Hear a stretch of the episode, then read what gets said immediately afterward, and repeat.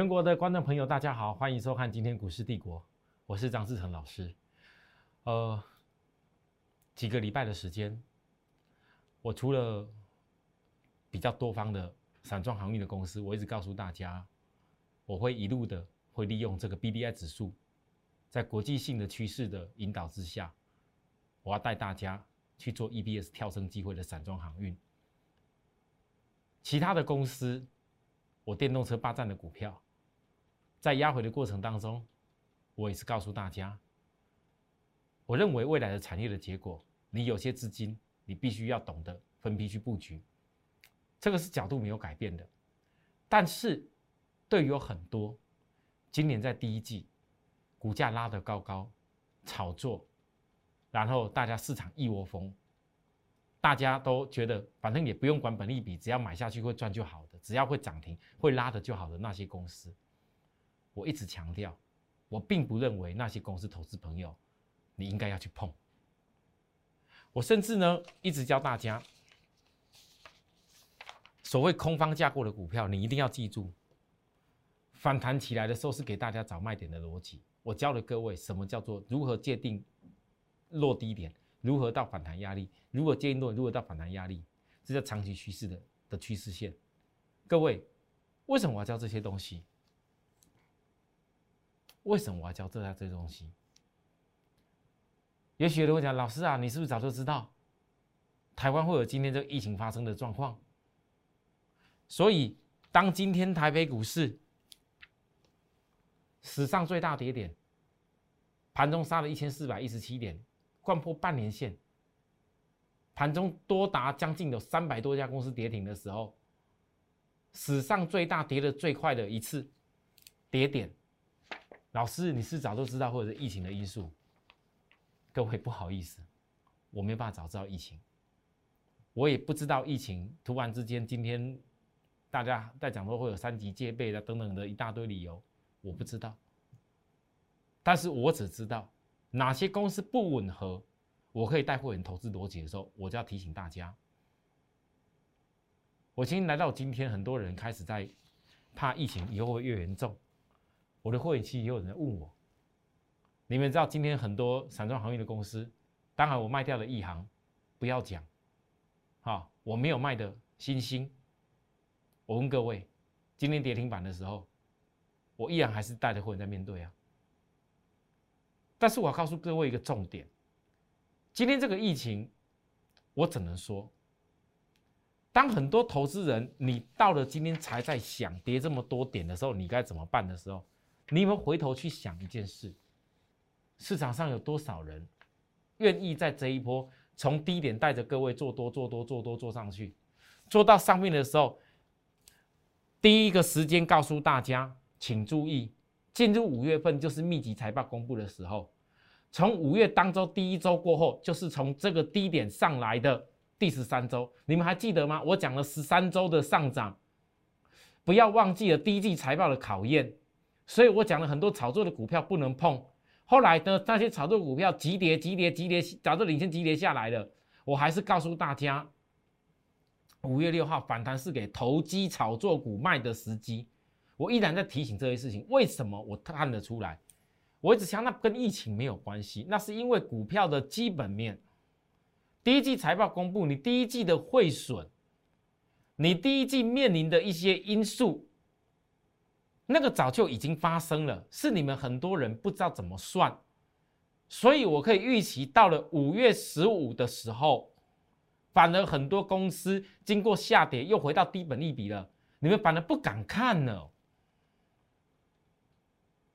拉的高高，本利比很高的时候，你们追的好好好好强好强，但真的跌的一个位置点，我早早提醒大家的时候，反正现在大家是不管三七二十一，不管到底股票好坏，赶快杀就对了。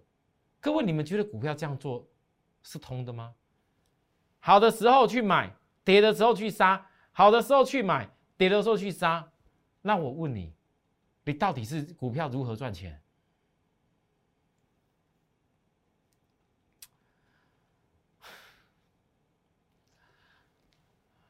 昨天我讲的话很直接，我讲出了很多连续几天的肺腑之言，很多投资人你可能觉得听不太下去我讲的一个言论，觉得我讲话为什么这么直接？老师，我们有些人用融资做已经很痛苦了，你为什么告诉我们融资如果没有机会的话，就是就不要再做了？没有因怎么会有果？各位投资人，没有因怎么会有果？你以为我喜欢告诉大家，叫你们不要融资做吗？你以为我喜欢告诉大家，你有融资问题的朋友，你自己要赶快想办法解决。你再来找我，你赔光光了，我也没有办法帮你。你以为我喜欢讲这种话吗？我是一直在提醒许多人，你们能够真正的在一次性的遇到问题的时候，当你有面对到难题的时候。你真正要改变的是，为什么你以前会犯的错？那才是最重要的。每一个人都有办法在未来反败为胜。你要先懂为什么做错，哪些时间不利于你。市场上有百分之八十人为什么都是输？因为他们总是在那些时间点拼命的在做一些不应该做的事。但是真正对的时间来的时候，只剩下那一点点人。有办法做可以做的事。今天大跌，可能很多老师、很多人已经讲不出个所以然，难道可能讲了一大堆其他有的没有的股票等等的理由？或今天又告诉你什么防疫股要追涨停板，要去赚涨停？如果你一辈子认为股市、股票市场是个游戏的话，金钱的话，你就继续那样做没关系。但是我给我会员的理念跟给大家的宗旨是什么？你股票是来投资的。不是拿来玩的，所以分析很重要。我不敢讲我是市场最最最第一名或多厉害，可是我光是可以一直提醒大家，我一直讲，我提醒大家，你们回想起来，我提醒你们投机炒作股不要碰，投机炒作股五月六号再提醒是反弹起来，记住还是不要摸，要记得那是给你卖的时机，然后一直告诉大家空方架构股票反弹怎么学习找卖点。我问你，你今天有多少人？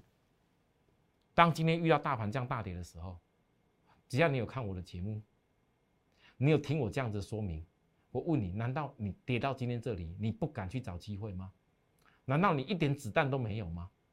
难道你完全都没有办法掌握到未来机会？你像市场上那些套了一大堆股票的人，到今天来讲，只能够去杀出吗？你看我节目这么久，你们自己应该很清楚。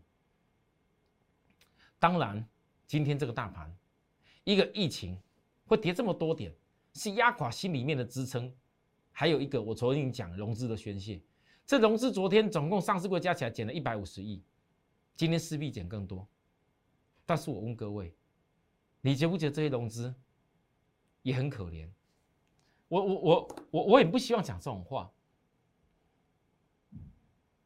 我很希望你们融资好好度过。但是各位投资人，如果你在大跌过后，有些股票超低本利比，你要用融资，稍微你钱不够，要去用融资多买一些张数，来让自己的财富杠杆稍微多一点，当然可以呀。但是偏偏很多人都是在股价拉得高高的时候，你拼命吹融资想要去赚，你赚了之前赚的赔掉的是大赔掉了，又有什么用？尤其很多投资新鲜人，我很怕你们在一次当中就毕业了。怎么办？如果你现在还静得下心来看我的节目，请你好好的来思考，我到底要教大家什么东西。也许下一次再来成功的就是你。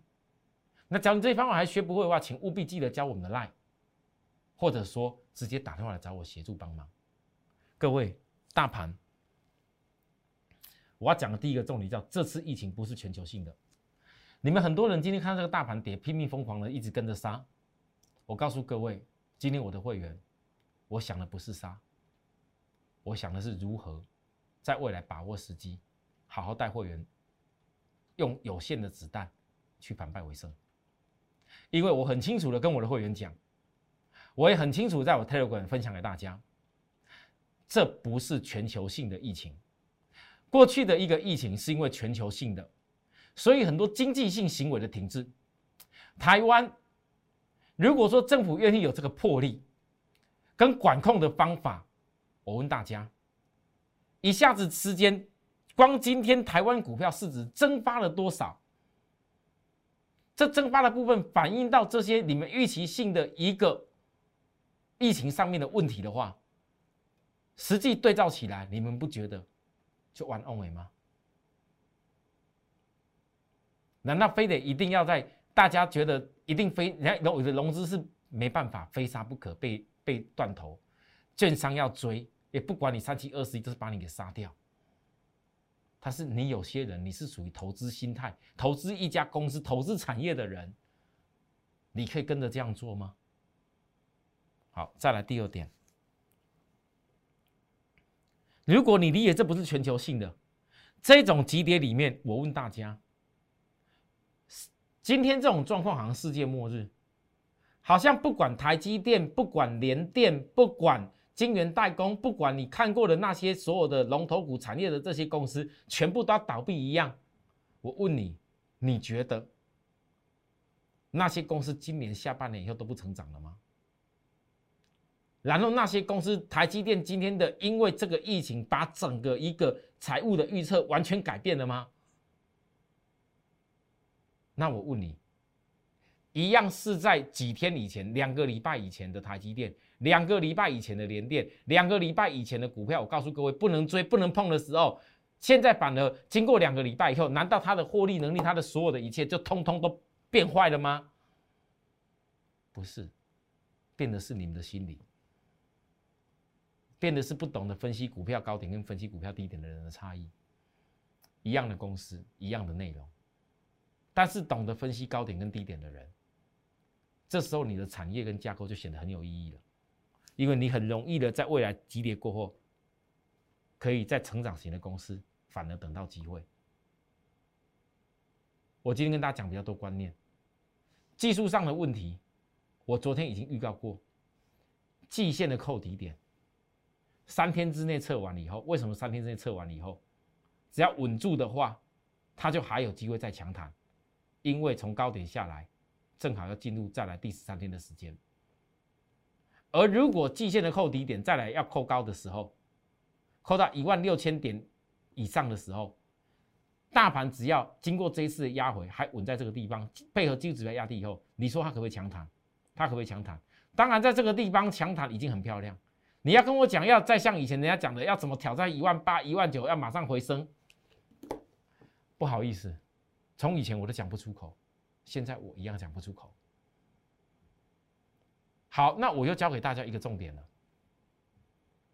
今天下午，我就告诉各位，如果说你要投资股票，你不会懂得去区隔什么样的公司会有利于你。你不是所有全市场的股票都跟大盘一样，不是所有的股票都是月均线下压，不是所有股票都是所有的线型都开始有下压的压力。你总是有一些产业，它过去以前就没有跟上大盘的涨幅，而到了这个时点，它才开始转好。那这种产业，你是不是资金要摆多一点在那个地方？所以我告诉大家，我不管在任何行情里面，我一定例行操盘手纪律这句话，只专注在自己看得懂的产业跟股票，绝对不随波逐流。我讲了很多天，B D I 指数，我一直在报告 B D I 指数，我今年第二季看到大机会，我一直在报告 B D I 指数已经告诉我们，告诉许多投资人，如果你愿意相信所谓基本分析的话。有很多公司，它的 EPS 将会在 BDI 指数的益助之下，它的一个散装航运的日租金的船舶商队、商船队都很有机会产生很好的获利，股价是领先反应的，所以才会有这一波异行。经过五次涨停以后，我昨天公开告诉大家我的获利动作，我获利掉的股票。只要没有一个跑的机会，以前我也没什么好分析。很多投资人，也许就像我说的，你看到市场上很多人去跟着我们屁股在讲那些散装航运，你们反倒当别人这个礼拜才在报告散装航运的时候，我反而是在调节；而别人下去买的时候，反而是一只跌停、两只跌停打下来，这差多少？如果今天很多那些分析的前几天还在讲散装航运，赶快要买要追哦，结果买上去以后直接急杀下来，那证明他以前买那些股票也都是这样追来的。你们永远都在追股票，而且我告诉大家，有可能今天前几天讲涨价行情告诉你要追要买的人，也就是之前告诉你要追 IC 设计的那些人，也是之前告诉你要追面板那些人，也是之前告诉你要追像阳明、长荣那些人，也是之前告诉你可能是要追低润的那些人，可能也是之前告诉你要追台湾相关晶圆代工设备那些有的没有设备的人。甚至有可能也会是未来，告诉你要去追疫情受惠股，那些现在正在准备涨停板，今天涨停板买都买不到股票那些人，可能都是一模一样是那些人。各位，经过一段时间，你们受到的教训还不够多吗？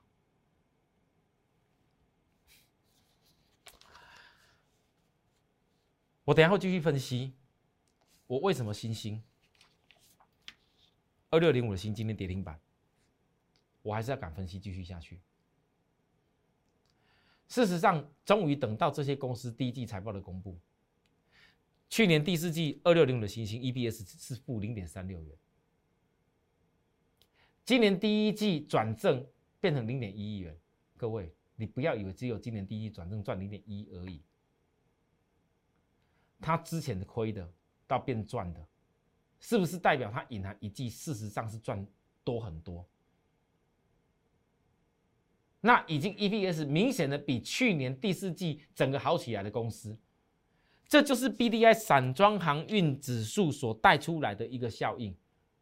那我当然知道今天跌停板，很多人看到跌停板，老师啊，那这个强势股也不怎么样啊。可是我问你，你有没有想过，为什么到了今天这么恐慌的时候，强势股才在跌？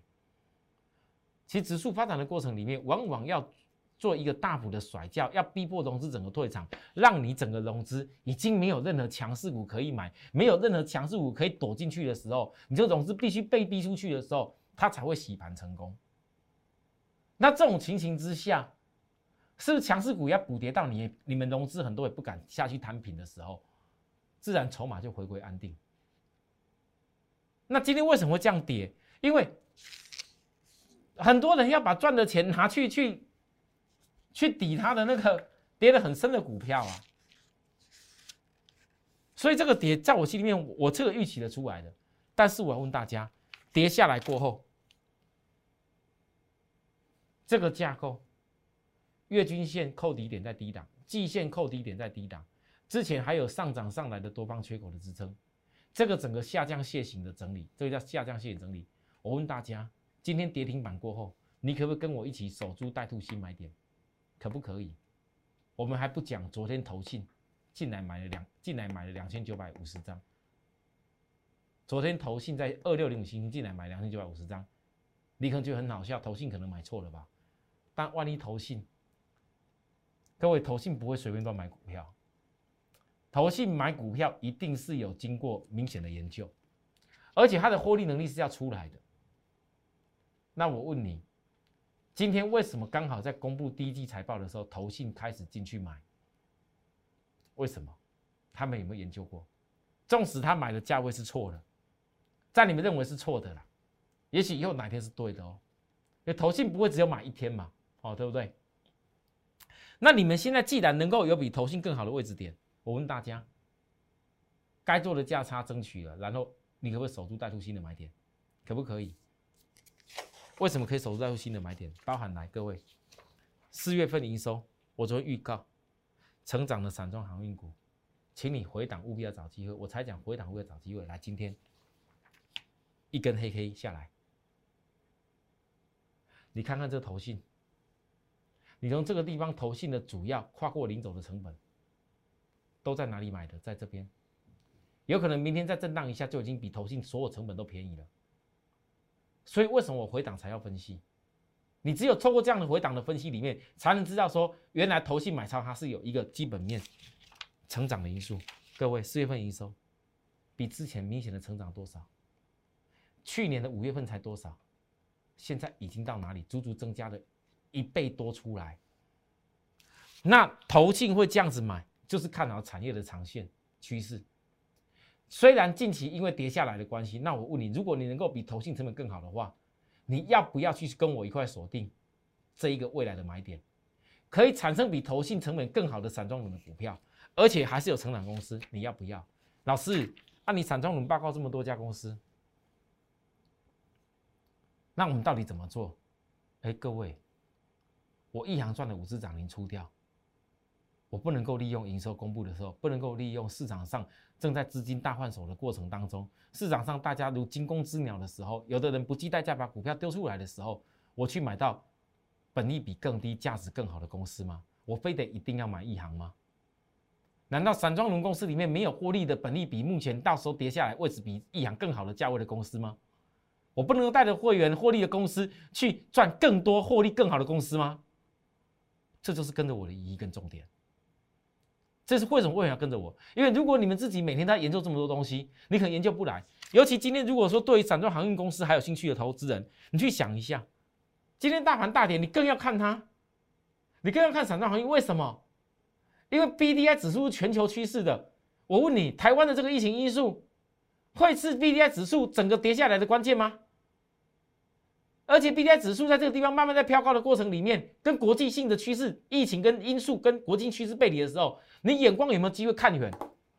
当你的眼光看得到说 B D I 指数所带来这些公司未来获利的 E B S 可以跳的时候，哪怕现在因为刚好疫情因素而大跌下来，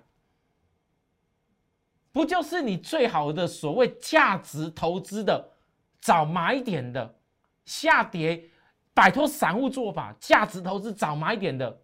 时机要开始浮现的时候吗？问题是你知不知道哪里会是买点？买点要靠技术性来辅助。我很清楚，跌的时候好怎么好不能讲。来，各位来，从四月十九，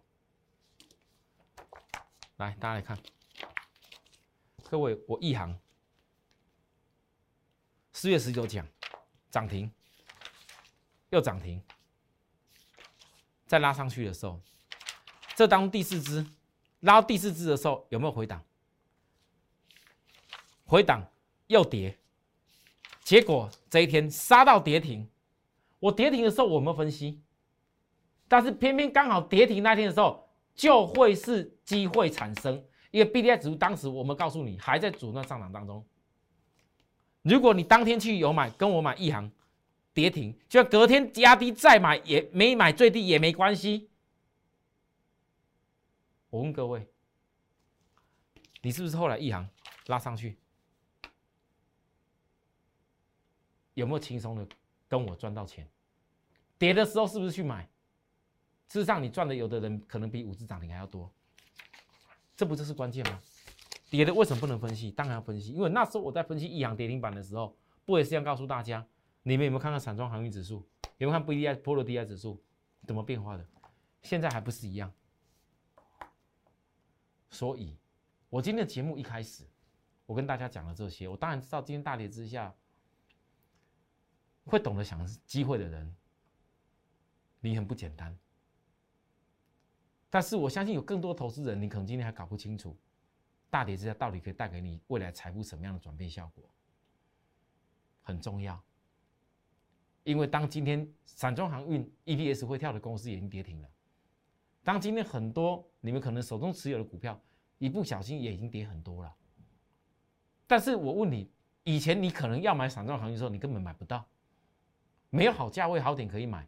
现在当好点给你的时候，你是依然要去抱着那些可能你不知道、不熟悉，而且反弹不知道到哪边去的公司，还是你愿意好好利用在跌的时候，跌的时候也是是很好的时机诶，因为你可以把你本来不熟悉、不懂。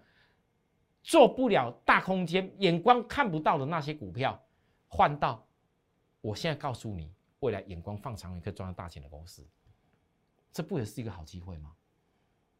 人生有的时候会遇到很多不一样的动荡，不可能人永远都是每天顺风顺水，天天在过年。但是谁可以在逆风的时候分析出未来自己的机会？能够成就自己未来机会，那才是真正赢家最不简单的地方。上半场讲到这个地方，下半段我要讲更多今天跟电子有关的内容。谢谢。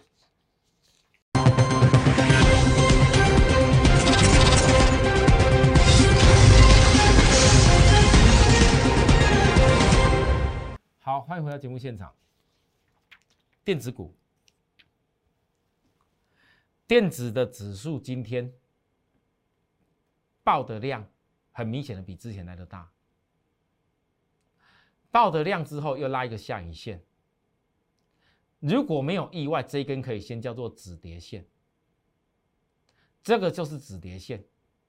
只是这止跌线不够强烈。如果今天止跌线是一个长下影线带个红 K 的话，我告诉各位，直接马上大涨上去。可是还没有，这个止跌线出来以后，量指标通通量价指标都在背离的时候，你只要特别注意，三天之内没有再破新低点，它就可以强弹。但是我为什么讲强弹？因为目前电子股它的一个季均线扣底到上档，所以很多人的电子公司。你可以选择，你要一直报，报到有一天你解套，报到有一天你看到更高的价位，看你自己。可是如果我带着会员的股票，我不会只有傻傻的等。我既然已经给分析出来电子的部分有出现这一种止跌换手性的状况。可是我也知道季线的压力未来需要化解，电子不可能全面性的上去，时间还没到，它需要时间，因为季线这一波经过一到两个礼拜的扣底高档以后，就会再往下扣底低档下来，所以季线这段时间是需要有压力来做化解的，所以这个反弹里面会有很多股票是投资人你必须要先懂得做第一阶段的价差。我举例说。我就讲我的股票就好，其他股票你们自己去学着做。好，广宇从高点领先大盘回档八周，我昨天讲过了，为什么它的 K 线现在比大盘来得缓？而当市场已经忘记电动车的时候，反而你们一定要记住，六月过后就是红海集团发表第一款电动车重大的时机，而现在经过融资的减少。经过技术面的修正以后，纵使上档这边有一些均线的压力，但是这个均线压力的当中，你们看到几乎都没什么量的，没什么量的，所以这个股票你就可以在它稳定过后盘个底完成以后，先做反弹再做回升。我直接讲的够明白，先做啊，怎么样叫先做反弹再做回升？各位以后可以拭目以待。杨志也是一样，从本来那时候。带上家带大家赚上去赚了十几趴有赚到，后来来不及，因为融资太多，行情压下来，股价快速跌，我也没有改变过我的看法。我不像有些老师讲错的东西丢一边，再也不讲。我不是那种风格，因为我主要我的节目主要做给会员看，我要面对许多的会员，我的会员相信我，知道我的诚恳，我的诚实，只有一个原因，因为他们知道。把财产交付给我，纵使我面对逆风的时候，我有一天依然还是会带会员赚回去，而且要赚更多。所以我有我的资金规划。很多投资朋友，你在其实一个行情当中，你所面临到的难题是在于你的资金没有规划。当真正有时机出来的时候，你反而子弹不够，而不是好的时机的时候，你的子弹拼命的吹下去，还超买。如果你现在，经过这段时间听我的劝，已经够清楚了，摆脱了一些散户的做法。不要说你全部子弹一大堆，但至少在你手上，你一定有子弹，可以跟别人在这一波跌下来做不一样的事情。那我问大家，我昨天讲过了，我的子弹我用在刀口上。各位请注意，我要教给大家一个技术的东西。很多人你们现在手中股票，可能有的长像杨志这样子，年线是上扬的，这是标标准准的多方趋势架构的公司。可是，当遇到市场的一个因素出现指指指标严重的超卖到八，严重超卖连续性好多天在十以下的时候，而且是直接跌破上扬的年线都还没有止稳，各位，基本上它这个叫超跌。任何股票只要跌破上扬年线，要技术指标超卖区好几天的时候，这个就标准叫超跌。只要止跌 K 线，请注意哦，我要教各位哦，可能类似杨这种公司还有很多哦，可能有的是你们手中的 IC 设计，有些之前高价已经跌了比杨志更多的多的股票哦。好，我就不拿那些股票出来讲了，我之后有现象出来再跟你讲。我不是不会做，是我没有办法带会你做那么多股票。止跌 K 线一出现的时候，什么叫止跌 K 线？你们再跟我学止跌 K 线，我就要抄底，你们也可以准备抄底，很多公司也可以抄底。记住，止跌 K 一出现的时候，这种结构的止跌 K 一出现的时候就可以抄底。还有一个前提，杨志第一季毛利已经到百分之三十七。老师，杨志第一季不是在亏损？是，可是它股价才多少？但是你第一季你不要只有看 EPS，还亏损，你要看看它的 EPS 亏损当中，竟然毛利率还百分之三十七，那是怎么来的？那只是背后真的产品有在涨价，只是因为整个公司的一个营运的状况还没有到可以 EPS 转正。可是如果以毛利百分之三十七，比上一个季度足足多了将近快十个百分点，我问大家，那它是不是当一旦获利能力、营收规模扩大的时候，因为毛利率上来的关系，反而获利就会更加的突出？这就是我抓转机股的关键，分享给各位，你们可以看看就好。但是我带着会员，我的一个规划跟方向我不会改变。还有电子股的部分，我并不觉得大家要恐慌到要死。因为之前其实早就已经知道为什么要先避开一些事情，我也说过了。因为假如很多公司你明明可以避开高本益比的买进时机，而你的资金可以在当它来到低本利比，而且是市场上大家超卖、大家都丢掉、大家都不要的时候，你不管什么因素都好，财报的因素也好，好外资的沙盘也好，国际性的一个理由也好，台湾现在疫情让大家怕的要死的理由都好。但如果你坚信一家公司，它只要是产业性的龙头，只要是它有水平，只要是它未来产业成长的时候还会能够寻得到机会，那我问大家，从今天五月十二号开始，我将守候在晶圆代工的大机会，你们愿不愿意相信我？愿意跟着我一块来找寻这个机会？手中还有资金？还懂得要找寻机会的人，想要反败为胜的人，是不是要跟我找寻这个机会？金圆代工的龙头营收，我知道这几天大家都在批评台积电，批评台积电的营收四月份掉下来。各位，那是你们很多人不知道背背后原因。可是台积电第二季的财测有改变吗？台积电第二季的财测有改变吗？第二季有没有要比第一季成长？那时候大家在高点追的时候，追那些设备股的时候，设备股说营收几千亿要投资的时候。不就是因为台积电第二季的财测很棒吗？财务预估，结果呢，现在跌下来了，四月份都衰退了。那些之前讲棒的人，一一句话都讲不出来，讲不出来，他不懂，他只会看新闻讲好而已。我懂，我只能讲龙头营收的预告，其实将是在最慢六月份爆发。那现在这时候。如果六月份要爆发的营收，我问大家，这次压下来，你不懂得找机会，不是很可惜吗？我没有告诉各位一定要今天买什么跌停板，买什么最低点。但是如果你愿意跟着我摆脱散户的做法，利用下跌的一个重要时机，我们一起来守候在重要股票的转折上面。我们不一定要买最低。但是我们只要能够买到转折，我相信很多人足够跟我反败为胜，而且成为未来的赢家。有需要我们服务的地方，来可以来来告诉我，或者是说跟我们公司的服务专线零八零零的免付费专线，尽量利用零八零零的专线，指明要找张志成老师的团队一块跟我们研究，一块跟我们努力。谢谢，明天再会，拜拜。立即拨打我们的专线零八零零六六八零八五零八零零六六八零八五摩尔证券投顾张志成分析师。本公司经主管机关核准之营业执照字号一零九金管投顾新字第零三零号。新贵股票登录条件较上市贵股票宽松，且无每日涨跌幅限制。投资人应审慎评估是否适合投资。本公司与所推介分析之个别有价证券无不当之财务利益关系。本节目资料仅供参考，投资人应独立判断、审慎评估并自负投资风险。